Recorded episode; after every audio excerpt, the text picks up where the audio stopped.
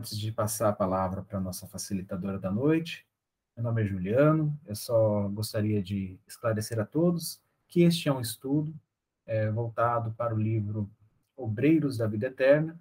Nós estamos estudando toda a coleção A Vida no, plano, no, no Mundo Espiritual, do Espírito André Luiz, trazido pela psicografia de Francisco Cândido Xavier e também de Valdo Vieira, é, este livro em específico foi, foi psicografado somente pelo Chico. É, nossa pretensão aqui não é esgotar o assunto, não é tirar conclusões definitivas, mas sim trazer luz sobre alguns aspectos, algumas observações que nós, aqui nesse grupo de estudos, fazemos. Nossa principal, nosso principal foco, nosso principal olhar é sobre as questões mediúnicas destas obras principalmente porque muitos aqui são tarefeiros, voluntários em câmaras de auxílio espiritual, e estamos aqui para aprender um pouco mais a lidar com os dois planos da existência. A Cássia, é, a palavra é sua, uma boa, um bom estudo para nós. Obrigada, Ju. Boa noite para quem eu ainda não tinha dado boa noite. Então, nós vamos continuar o capítulo 13 da semana passada, né? Uh, nós iniciamos a semana passada, a Rita terminou o 12 e nós vamos, demos início no 13 e vamos terminá-lo, espero que nós consigamos terminá-lo hoje. Mas eu acredito que sim. É... Boa noite, Boa noite, Nilza. Então, nós tínhamos parado, parei semana passada, na parte em que o Jerônimo pede que eles estão assim cuidando do desencarne do Dimas, né? Acho que todos nós aqui que estamos hoje também estávamos semana passada, a gente lembra bem disso.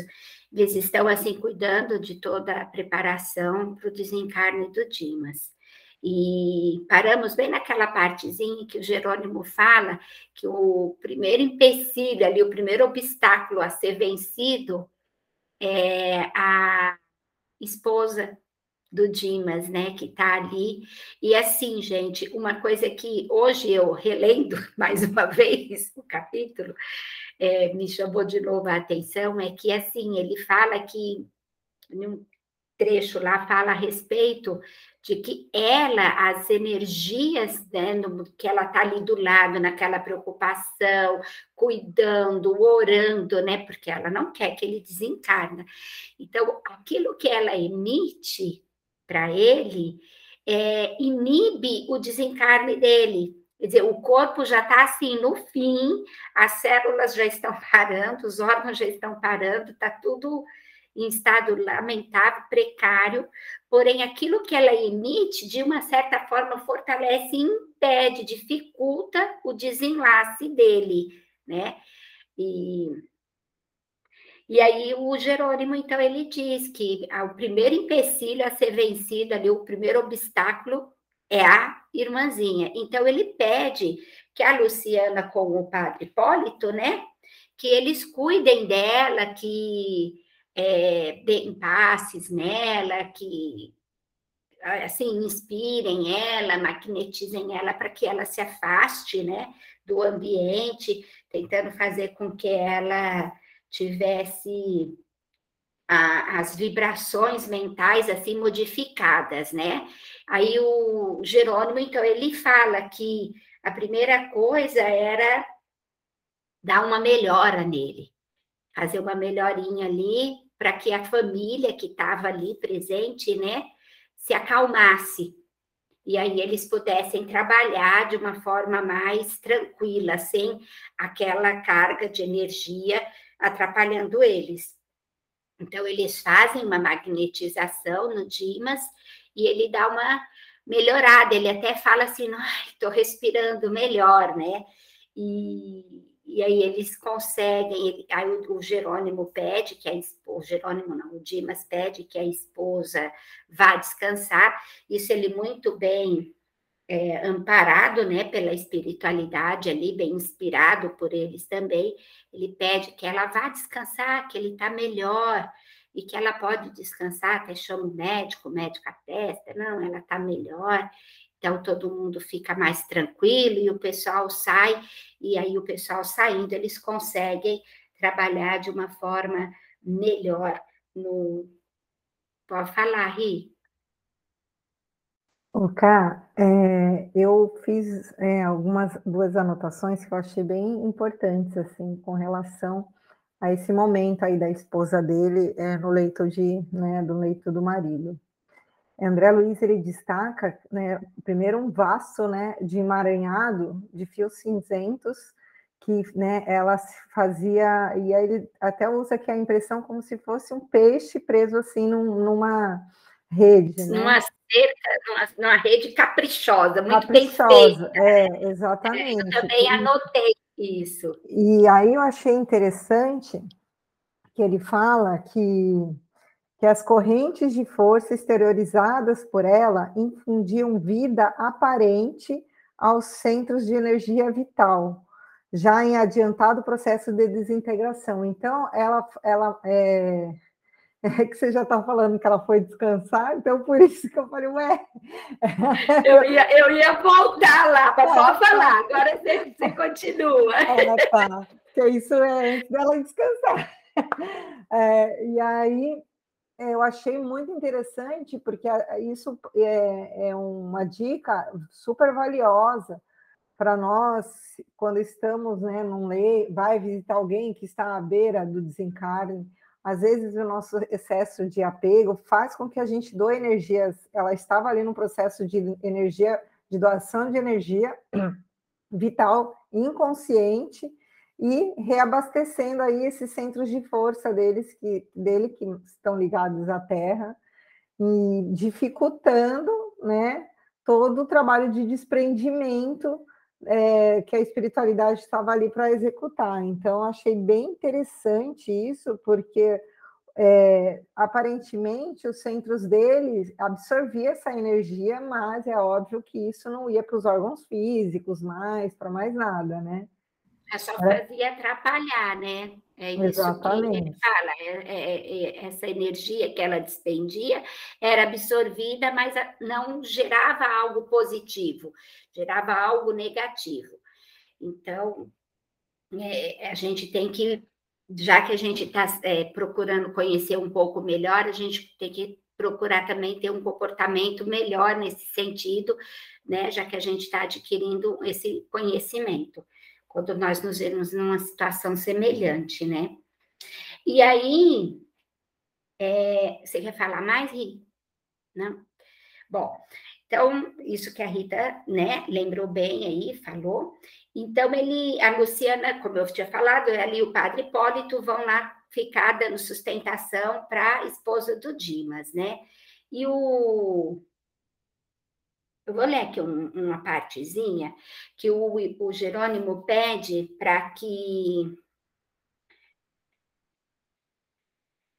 para que o André desse apoio a ele, né? Ajudasse ele na magnetização, no trabalho que ia ser feito junto ao Dimas.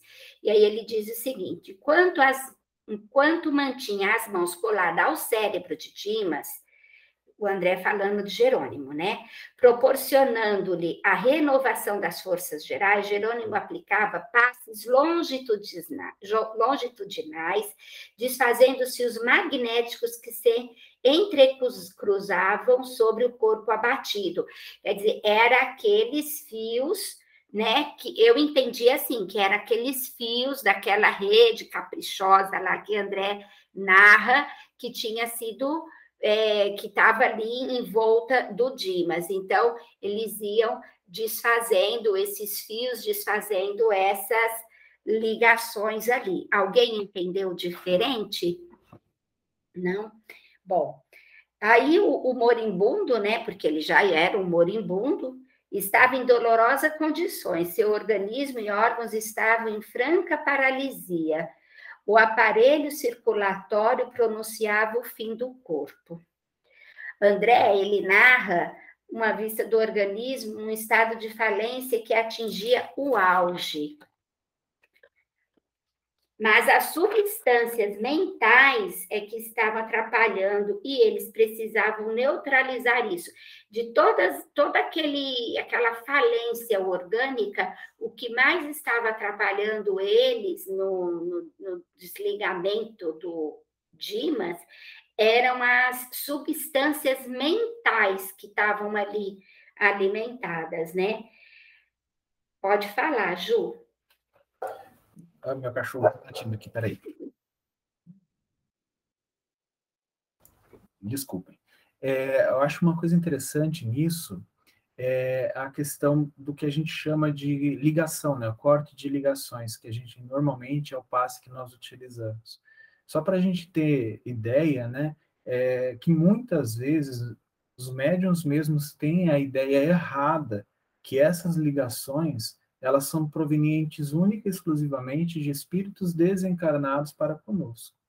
E aqui ele está mostrando claramente que essas emanações, essas ligações, elas são muito mais fortes é, de espíritos encarnados, no caso aqui ligados, é, né, claro, que são os familiares deles, são pessoas que o querem bem, mas a gente pode levar isso para um outro lado também, que é o desafeto, essas coisas, essas ligações, elas são muito fortes, né?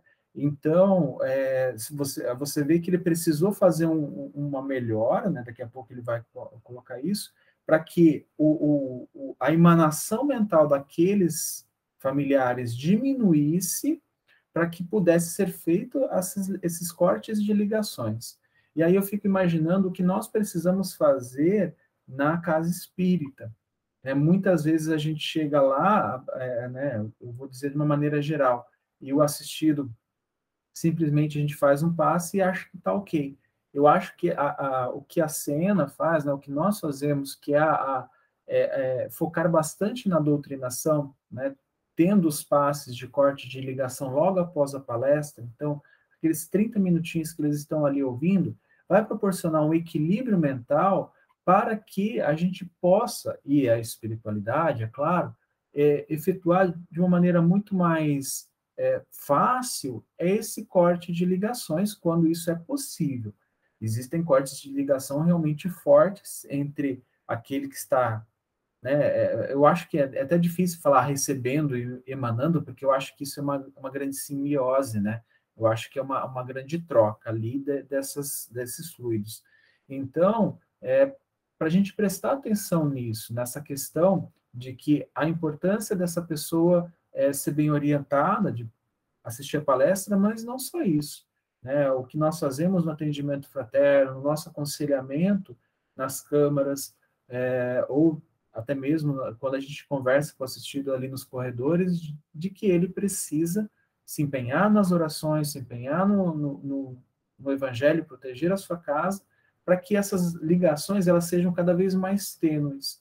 Né? Ela sendo mais tênue, fica mais fácil da equipe espiritual falar, olha, agora é o momento de romper, agora é o momento de da gente desligar, porque uma umas liga, porque a gente percebe aqui no capítulo essa ligação muito forte, ela é complicada de se desligar, né? Não que eu acho que a espiritualidade não teria recursos para isso, teria, mas o choque seria tão grande para ambas as partes talvez não compensaria. E eu acho que não compensa. É, é o, o, corte de ligação ele é muito importante. Há também assim, né, Ju, nos atendimentos, muitas vezes a gente faz uma, não é bem um corte, mas consegue frouxar essas ligações e o assistido sai assim, se sente muito melhor né? E aí, depois que sai da casa, infelizmente não consegue alimentar aquele padrão de melhora e acaba é, voltando àquela ligação mais forte. Mas, enfim, Jerônimo, então, ele, ele vai fazendo esse corte de ligação, ele vai, né? E,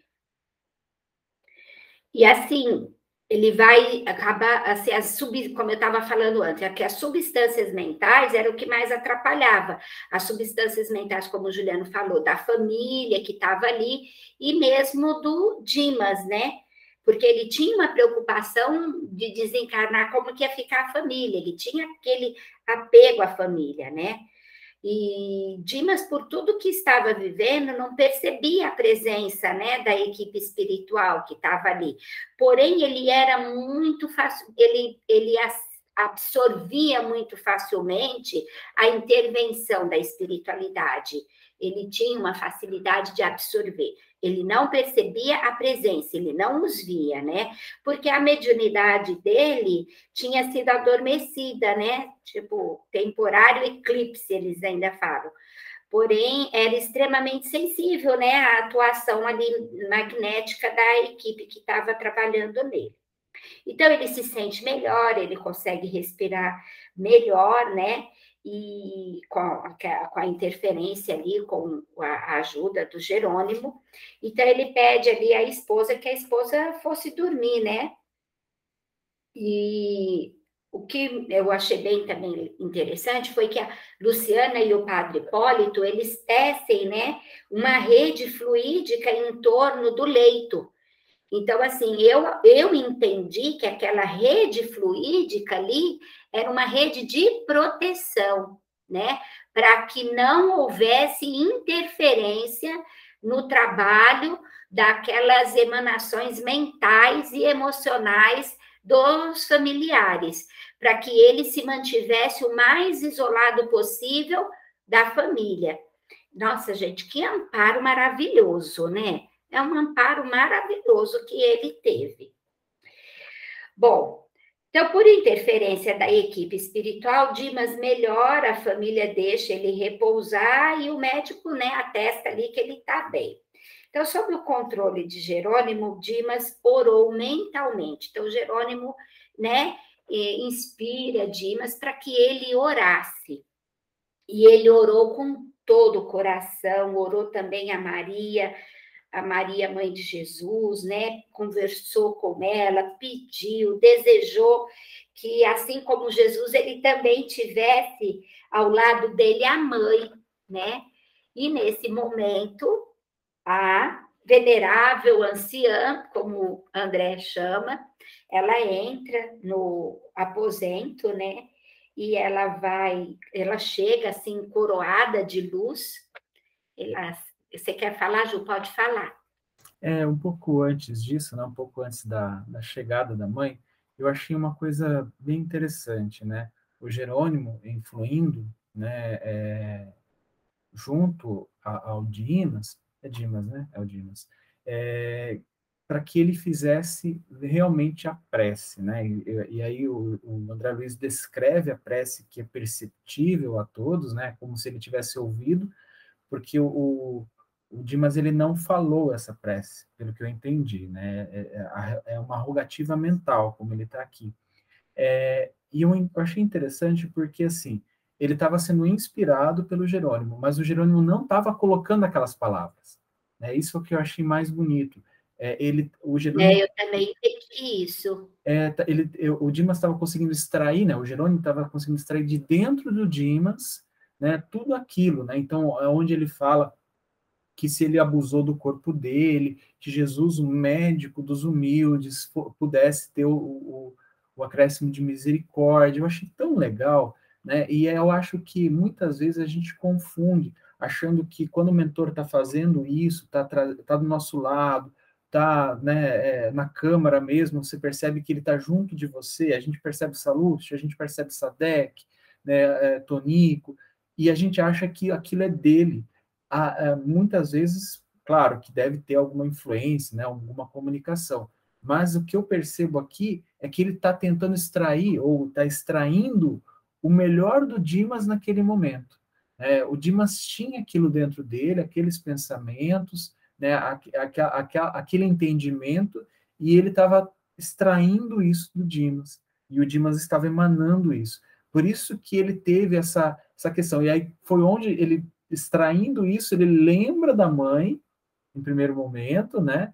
É, que já havia desencarnado há muito tempo, e aí ele lembra de Jesus na cruz, com Maria né, aos pés dele, e aí onde ele faz esse clamor. Então, esse momento, essa emanação, a gente percebe que a mãe dele percebe, né, recebeu isso. e, e já se apresenta. Né? É um, um, só um comentário sobre isso. Muitas vezes a gente fala, nossa, mas é muito rápido, né? Uma coisa que a gente tem que perceber é que o tempo, né, o, tempo, né, o, o, decorrer, o transcorrer do tempo, ele passa diferente na matéria e nos planos que são mais imateriais, tá? Porque o tempo, ele é, né, isso eu não vou entrar no, no assunto da física, mas ele é definido pela matéria no espaço, né? E a, a, o tempo, ele é alterado pela matéria no espaço. Então, quando a gente fala desse ele fez uma prece aqui e logo em seguida, alguns segundos, minutos depois, a mãe dele já vem, o tempo é diferente e a mãe dele já deveria estar sendo preparada, recebeu aquilo, falou, é o momento do Dimas, ele realmente é, está né, precisando, está aberto a isso, ele precisa do seu amparo, e ela fala, né, como a mãe de André Luiz já fez isso no, no livro Nosso Lar, fala, eu vou lá ajudá-lo, eu vou lá para auxiliar. Muito bom, Ju, teu comentário. Realmente, o Jerônimo ele faz isso, ele inspira o Dimas, a Dim, ao Dimas trazer à tona o que ele tem carrega na alma, né? E por isso a prece é tão tão verdadeira, tão franca, tão do coração. E é o que eu costumo dizer, a prece é sempre um telefonema que a gente emite para alguém lá em cima. Alguém lá em cima vai atender, vai consultar lá se a gente cabe ou não atender a nossa rogativa, né? Enfim, mas alguém atende. Bom, aí a, a, a mãe do Dimas, ele, ela chega e aconchega a cabeça do filho, né, ao colo e o Jerônimo e o André continuam com a magnetização. Eles começam e sensibilizaram o nervo craniano, componente do sistema nervoso parasimpático, que faz parte do sistema nervoso autônomo, para facilitar o desligamento das vísceras. Eu gostaria que o Ives ou a Adriene falasse um pouco sobre isso, porque eu não tenho bagagem e nem conhecimento para falar sobre isso, gente. Então, assim, o que eu percebi é que a primeira parte seria aquela ali, começando por ali, né? Por esse, esse nervo craniano aí. Então, se vocês tiverem alguma coisa que vocês pudessem acrescentar, fiquem à vontade. Eu posso começar e depois eu passo para a Adriene para ela complementar ou corrigir. É, o, o neurovegetativo é o responsável por fazer é, o corpo estar vivo. É, é, é, só um segundinho, vez, porque ele fala, né, logo a seguir, Aham. que é, são três regiões orgânicas fundamentais, né? o centro vegetativo, que é ligado ao ventre, depois ele fala a respeito do, do da, é, da emoção. vegetativo, o emocional e o mental. E o então, mental. eu gostaria Isso. que vocês, se pudessem, falar um pouco sobre esses três aí, para a gente poder entender um pouquinho. É, o vegetativo, ele é mantido é, pelo, pela cadeia simpática e parasimpático, que são os nervos é, autonômicos, eles agem sem a nossa é, interferência direta. Em hipótese nenhuma a gente consegue comandar. Né? Com o pensamento, a gente não consegue, com a vontade nossa, a gente não consegue fazer as secreções gástricas, é, o batimento cardíaco, é, a, o, o, aumento da, é, no caso da peristalse intestinal. Né? Então, o que mantém o corpo vivo é o sistema digestivo, que ele chama ali também, onde está o plexo solar, que é o centro de força gástrico, que é a mesma coisa, né? São de plexo solar.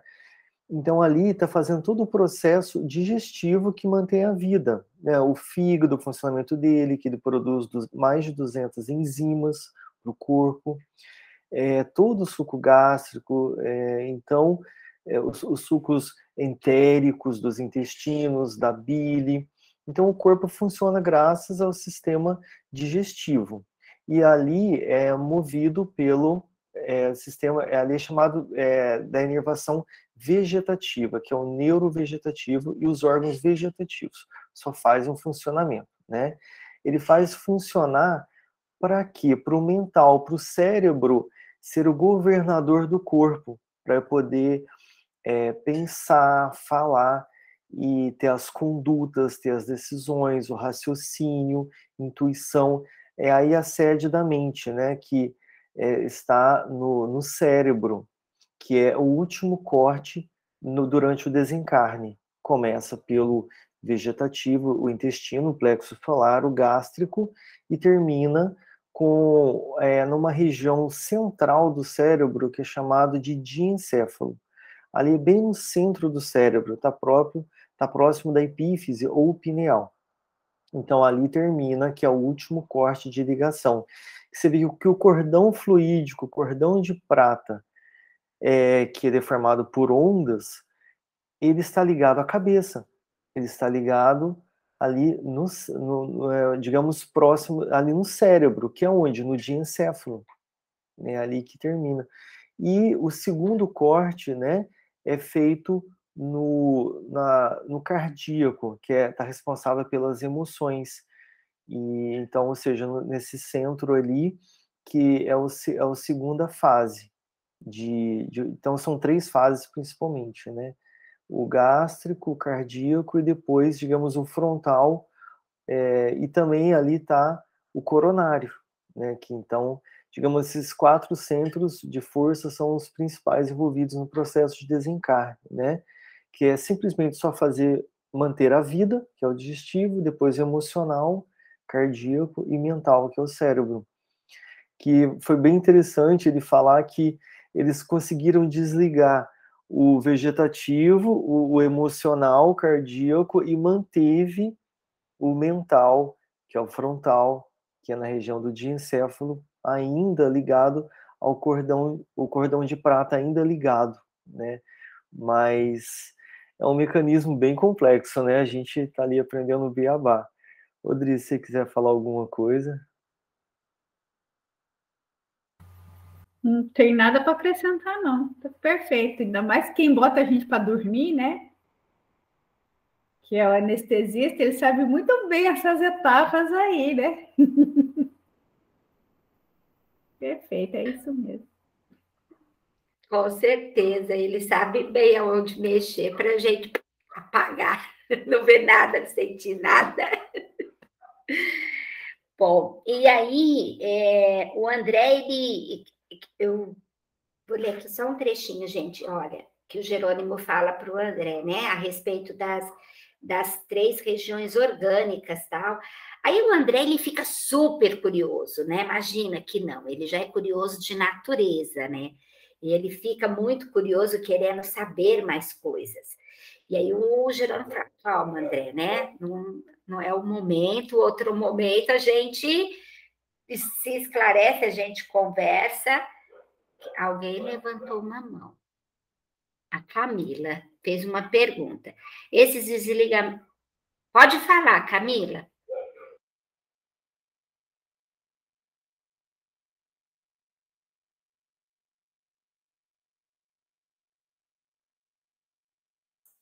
A Camila perguntou se mantendo é, ainda ligado o cordão de prata, se seria um processo de coma. É, Mas... É, segundo o que o André Luiz nos narra, ele, o Dimas entra em coma, né? Mas eu acredito que é, foi constatado o óbito, né? Que foi anunciado o óbito, já iniciou o velório e eles iam voltar depois é, no, no, no, momento do enterro. Ivens, você está se adiantando demais, Ivens, calma aí. então, mas resumindo, eu, não é o coma, Camila, ele já estava em óbito. Ele já, já deu final, pronto, gente, acabamos, Francisco pode continuar. Camila, então vamos responder no final. para a gente não atrapalhar o andamento da Cássia. No final a gente vai entender. Bom, aí o André, ele fica assim, espantado, né? E ele, com espanto, notei que a certa substância leitosa extravasava do umbigo, pairando em torno.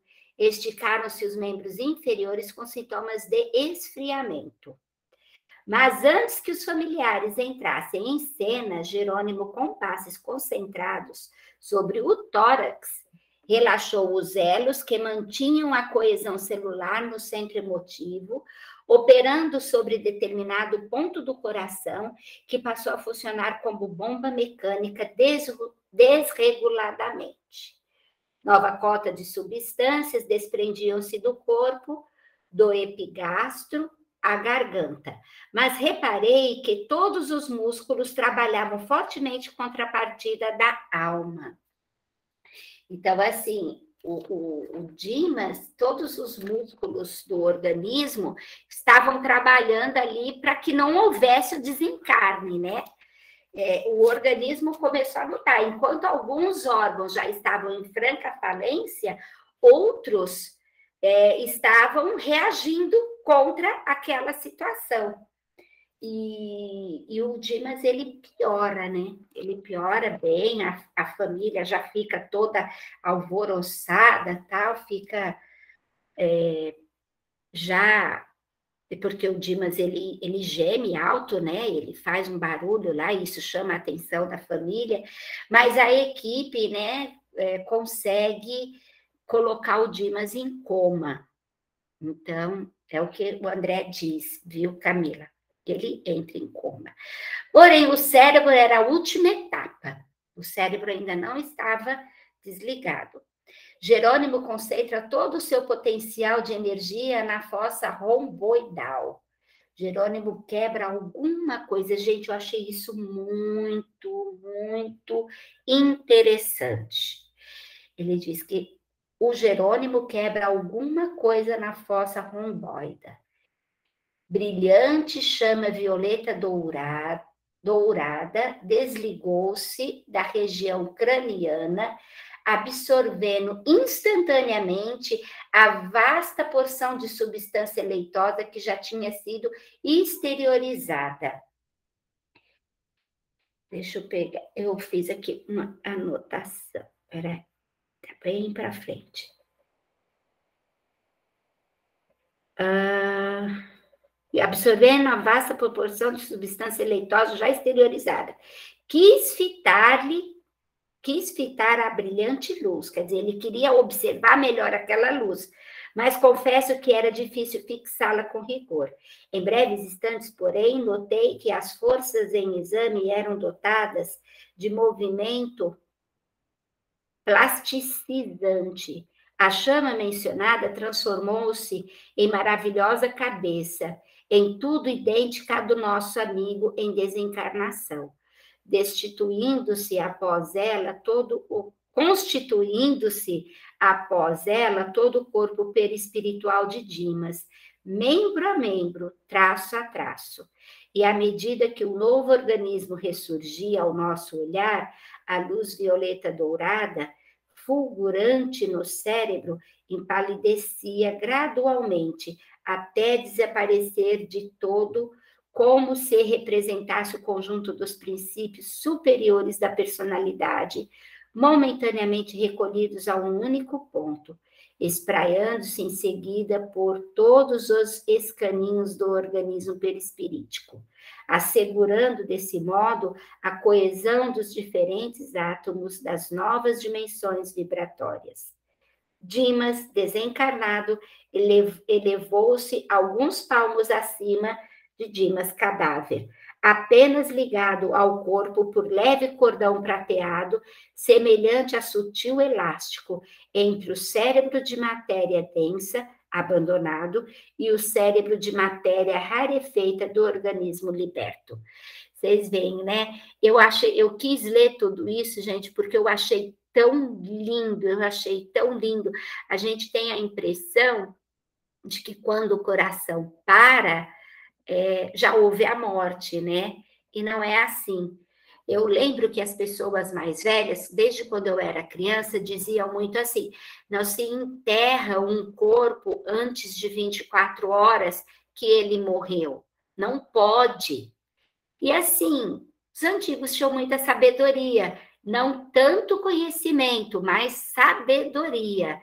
Então, é, o Dimas, ele estava o corpo físico dele estava morto.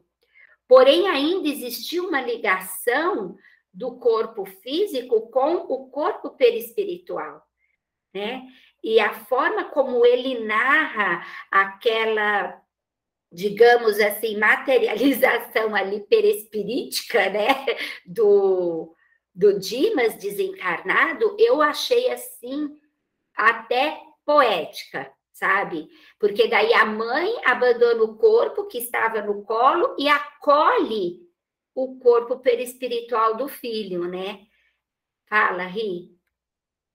É, o André Luiz não deixa claro, mas pelo que eu, quando eu li, eu entendi que esses é, que ele fala que saiu do, do, do, do centro, do, de onde foi feitos os desligamentos, eu acredito que tenha sido o restante de fluido vital que né, tinha ainda nesse, nesses centros de forças.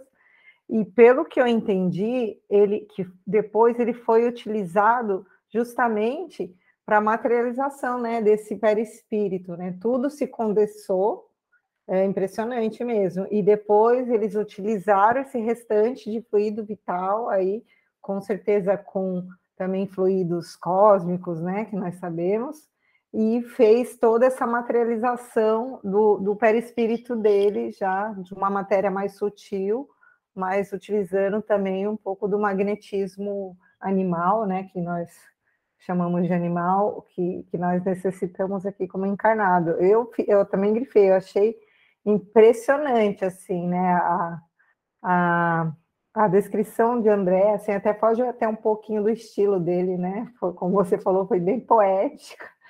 É, eu fiquei, achei bem interessante mesmo. É, isso nos faz lembrar, como trabalhadores, assim, é, de muitos espíritos que desencarnam de forma abrupta, né?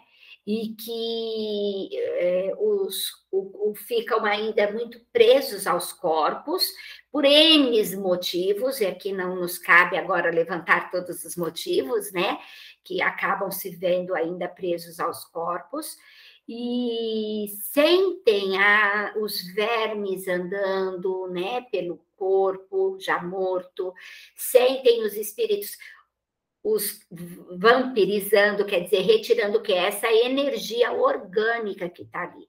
Porque nós temos o nosso corpo perispiritual e a aura orgânica, né? Então, na aura orgânica está concentrado isso aí. Então, se há, vamos, vamos, vou dar um exemplo bem assim simples.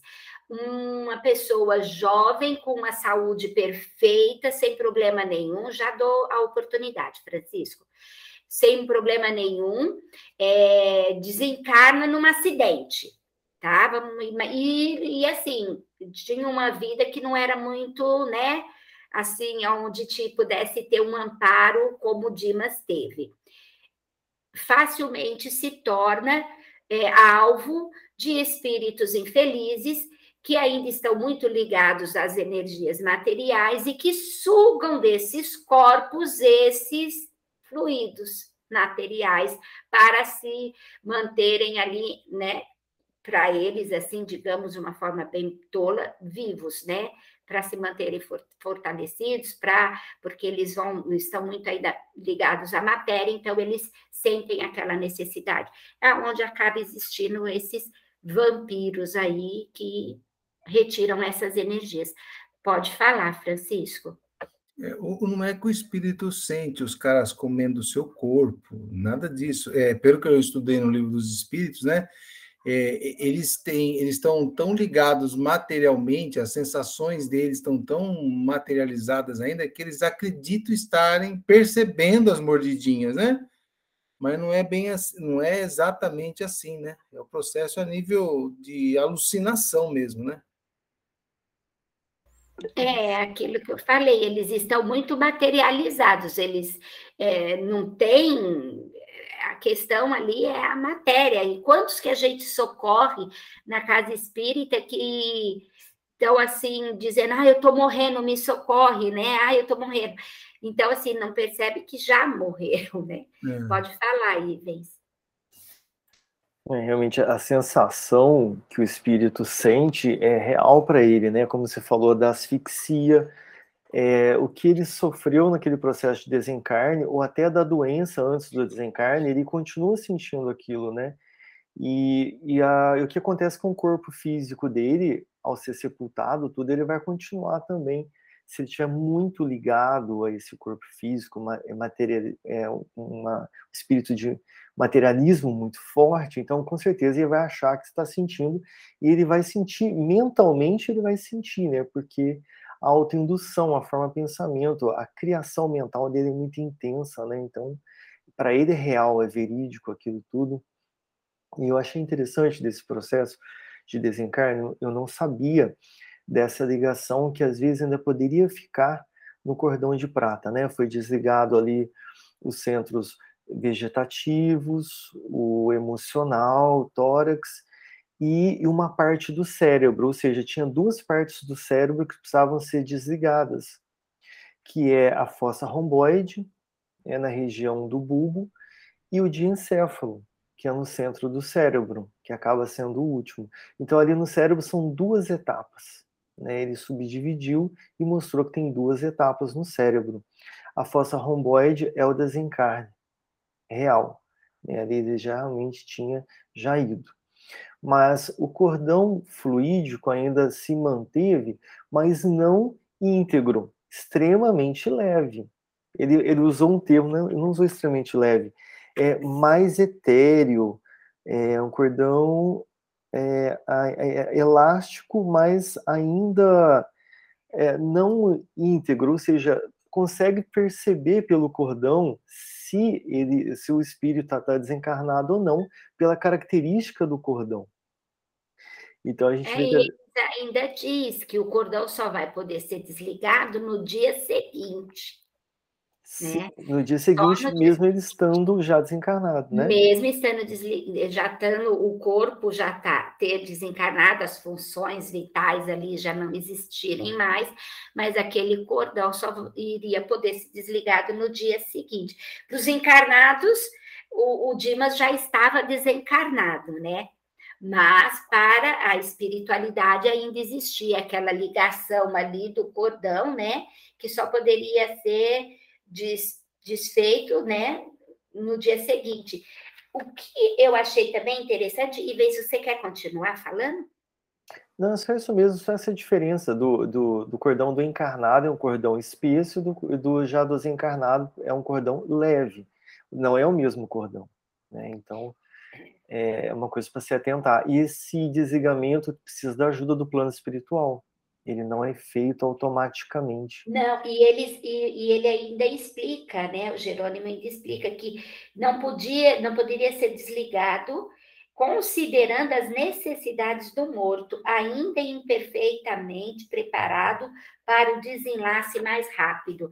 Quer dizer o quê? Que há alguns casos em que esse desenlace pode ser mais rápido, né? Então, assim, as características do Dimas é que não permitiram que fosse já feito o desligamento desse cordão. Não tinha como fazer.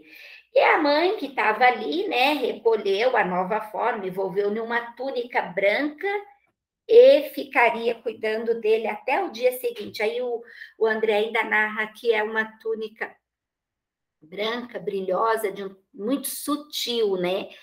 E eu entendi que aquilo ali servia de proteção para aquele corpo perispiritual, né? Para aqueles aquelas horas que ela estaria ali cuidando dele, né? E só no dia seguinte que eles iriam cortar o cordão, desligar, né? Fazer o desligamento ele repousará na contemplação do passado no campo interior, acusa dele debilidade extrema após laborioso esforço do momento. Por isso, só poderá partir após o enterro do corpo. Então, assim, Dimas era um trabalhador, ele tinha uma consciência do mundo espiritual, mas ele tinha as imperfeições da alma dele, né? Ele tinha o passado dele ali, ele tinha os resgates dele, e isso tudo conta. Por melhor que ele tivesse é, feito o trabalho dele, se dedicado tanto ao próximo, como nós vimos no começo do capítulo, né, que ele foi assim, acabou né, prejudicando de certa forma o, o corpo com tanta dedicação ao próximo, né? É, se negligenciou, viu, Adri? Ele negligenciou o corpo dele, né? A gente nunca faz isso, é, e, e, assim, ele negligenciou o corpo dele, e, e isso, mesmo que ele fez isso em prol do próximo, ele tinha ali o passado dele. Quer falar, Ri? Pode falar.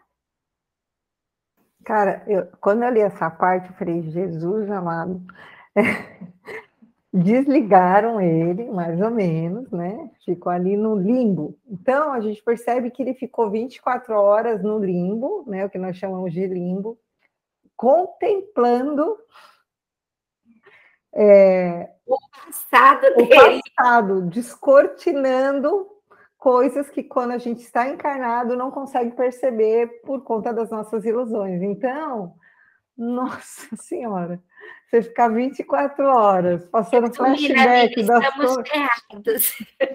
Eu falei, gente, esse homem, olha, e, e, assim, a gente sabe que tem gente que fica 48 horas, até, né? Muito mais. É, mas eu, eu dei uma pesquisada rápida depois que eu li esse capítulo, Iris, e, e dizem que o, o Eurípides Barçanufo não precisou de auxílio para se desprender. Ele fez alguns espíritos que já alcançaram é, o campo da moralidade, eles conseguem se, é, se desprender dos laços físicos sem esse processo todo de magnetização da espiritualidade. Enfim, é, que medo, né? Quanto tempo que a gente vai precisar para ficar nesse flashback aí, né? Um looping, a gente imagina que é um looping, né? Bom, era só um comentário para que a gente meu comece a se mexer.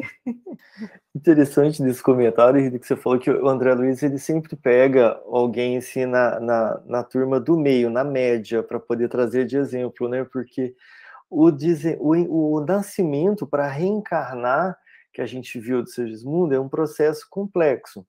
E, e, lá foi citado também que existem espíritos que fazem o processo de reencarnação sozinho, eles não precisam de ninguém, de ninguém ajudando.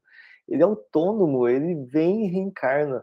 E o desencarna é a mesma coisa, tem gente que faz tudo sozinho, tem essa condição, né? São os extremos, assim, os fora da curva, né? Os fora da média. Agora, a Cássia falou. Não, você tem que complementar, né, Cássia? Depois eu falo. É, eu vou só complementar, gente. Estou chegando no finzinho aqui. Mas é tudo isso que a gente observou nesse capítulo, né? É, o que serve assim de lição para nós, eu vou dizer pelo menos para mim nesse capítulo. Que todo trabalhador ele do bem, que que de, que de fato faça com amor, ele vai estar amparado. Mas por mais que seja o amparo, nós temos os nossos senões, nós temos as nossas é, mazelas ali para a gente estar tá reparando, né? Então, vamos procurar fazer da melhor forma que a gente conseguir, né? Acredito que estamos nesse nesse intuito mesmo de procurar fazer o melhor que a gente consegue. Eu achei muito interessante a parte orgânica das células e, e de tudo ali, aquela briga, sabe? E buscando é, os, os, não lembro agora o nome lá. Eu imaginei assim aquele monte de bichinho, sabe, buscando nos fígado, no aparelho digestivo, nas, nos órgãos lá, alguma coisa para ainda se manter vivo, né? Durante aquele, aquele, aquela falência orgânica. Eu achei super interessante, eu achei assim muito esclarecedor, muito instrutivo. Eu gostei demais de ter é, podido estudar mais profundo, um pouquinho melhor esse capítulo e de trazer para vocês. E diante de toda a dedicação da, do Dimas ao trabalho, ao próximo, ainda assim, Jerônimo deixou ali um, um, alguém ali, pelo menos foi o que eu entendi, né, de guarda, ajudando a, na proteção daquele corpo perispiritual e, e orgânico que estavam ali nesse processo de desligamento. Ficou sob os cuidados da mãe. Que bom que ele tinha uma mãe já espiritualizada que o amava, que estava ali com ele, né? E, e eles iriam regressar no dia seguinte. Então, Semana que vem a gente continua com o Francisco, né, Francisco? Pode falar, Ivens. Eu acabei, obrigada pela oportunidade e até um outro capítulo aí que eu sei que ainda tem. É do conhecimento técnico que ele trouxe para a gente, que você falou uma coisa bem interessante com relação ao coração parar e não ter o desencarne. Né? Isso acontece aos montes, diariamente. Os corações param, fica às vezes até cinco minutos parado, né? e depois ele volta. E a pessoa ressuscita, né? são as ressuscitações dentro do hospital, e, e, às vezes acontece várias vezes, e a pessoa depois volta e tem a vida normal. Ou seja, ali ainda não é o processo de desligamento. Né? Então, está é, tá tudo dentro da, da mente, né?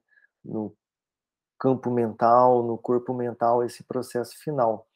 Tá certo que se ficar um, um bom tempo sem o coração bater, é, vai acontecer a inviabilidade do cérebro, porque não vai receber os nutrientes, né, oxigênio, glicose, então o cérebro, as células morrem por falta de oxigenação. Então acaba acontecendo indiretamente também essa morte, né, cerebral por causa disso, e aí fica é, já impossível manter a vida, né? Mas você vê que o coma, a pessoa está com os processos vitais ainda funcionando, o vegetativo funcionando, o cardíaco funcionando, as emoções funcionando, então não teve esse, esse desligamento do, do, durante o coma, né? Tá as conexões todas ali ainda talvez não totalmente íntegras, né? Podem estar abaladas, mas ainda estão conectadas, né?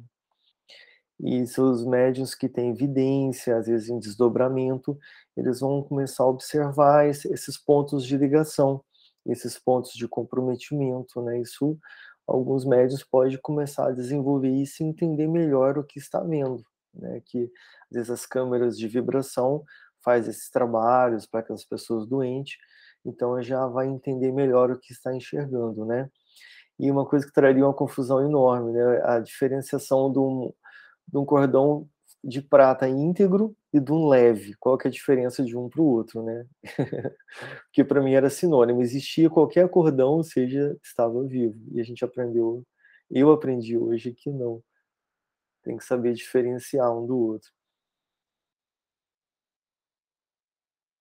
É, inclusive, é por esse cordão que se identifica no plano espiritual os encarnados e os não encarnados, né? Porque os encarnados, quando desdobram e vão né, para os vários ambientes aí, os que se afinizam ou os que, por acréscimo de misericórdia, são amparados para estudar ou alguma coisa assim, é, tem o cordão né, ligado, e ele é elástico, ele é bem. Então, tá ali, vivo, nos ligando ao corpo físico. E quando desencarna, há essa separação, esse desenlace ali do cordão, né? O cara, eu, é diferente do Ivens, eu acredito que, que pelo que a gente está acostumado de ver na, nas câmaras é, no Sena, o cordão ele é um só. Só que quando a pessoa está prestes a desencarnar, que a gente já passou por experiência assim na casa, de fazer um socorro em alguém que está hospitalizado, em estado grave, a gente percebe esse cordão é, bem, bem fininho, assim, né? Bem. Como se. Imagina como se é, a gente tivesse uma corda mesmo, grossa, e quando a gente está próximo de desencarnar, ela vai estar tá quase se rompendo, assim, ele vai ficando gasto. E então é o mesmo cordão, só que o aspecto ele fica um aspecto diferente porque ele já está no final da sua vida mesmo. Então a gente já passou por experiências lá de falar, gente, mas vamos, a gente, a espiritualidade só pediu para que a gente vibrasse, porque vários médiums perceberam o cordão de prata super fininho, assim, então o assistido está próximo do desencarne, e realmente dava um, dois dias no máximo, né, cá? E aí a pessoa desencarnava. Então, é mesmo, é, a, a, visualmente ele fica mesmo mais desgastado e fino mesmo, assim, sensível, prestes a arrebentar, assim. Eu, em alguns desdobramentos, principalmente durante as horas do sono físico, quando eu, eu tenho a, a, consciência de estar desdobrada, que o corpo está dormindo, e algumas vezes eu já vi o meu cordão, sabe? Eu saí assim, o cordão indo assim, esticando. Né? Então, a, às vezes a gente pode acontecer de ver, né? Não é toda vez, não é sempre, eu nem lembro que ele existe, para falar bem da verdade, mas já vem algumas vezes desdobrada esse cordão. E é o que nos mantém ligados ao corpo físico, né? Nos mantém aí vivos, digamos assim. Agora, Ivens, o que eu achei muito legal foi é, a parte mental, né? É o último, sabe? É o último. Então, o quanto que a mente é importante, né? É fundamental, é, é o principal, assim, eu, eu, eu entendi, sabe? É o. É como, é assim, é o fim e o início de tudo, sabe? É assim que eu entendi, é, é a mente. Quanto que a mente comanda, quanto que a mente é, é básica, né? Para que todo o restante funcione. É, o corpo espiritual só apareceu depois que teve esse último rompimento, né, do, da fossa romboide. E tem um livro, André Luiz, não sei se é Mecanismo da Mediunidade, é um mais para frente, que ele fala que esse cordão é formado por ondas, parecendo ondas de rádio, semelhante a ondas de rádio. Por isso que ele é tão elástico, por isso que ele é tão assim, é, pode ser, eh, não se embaraça em nada, porque ele é ondas de rádio. Né? Então, ele não, não tem obstáculos para ele, né? nem de distância e nem obstáculo físico. Eu estava entendendo, tentando entender por quê. Aí depois, quando falou a constituição dele, é, são ondas que a gente não consegue entender. A gente não conhece esse tipo de onda. Então, ele só usou uma semelhança para vocês entenderem esse tipo de rádio. Só que é visível, né? Tá pronto, Ju, tá entregue.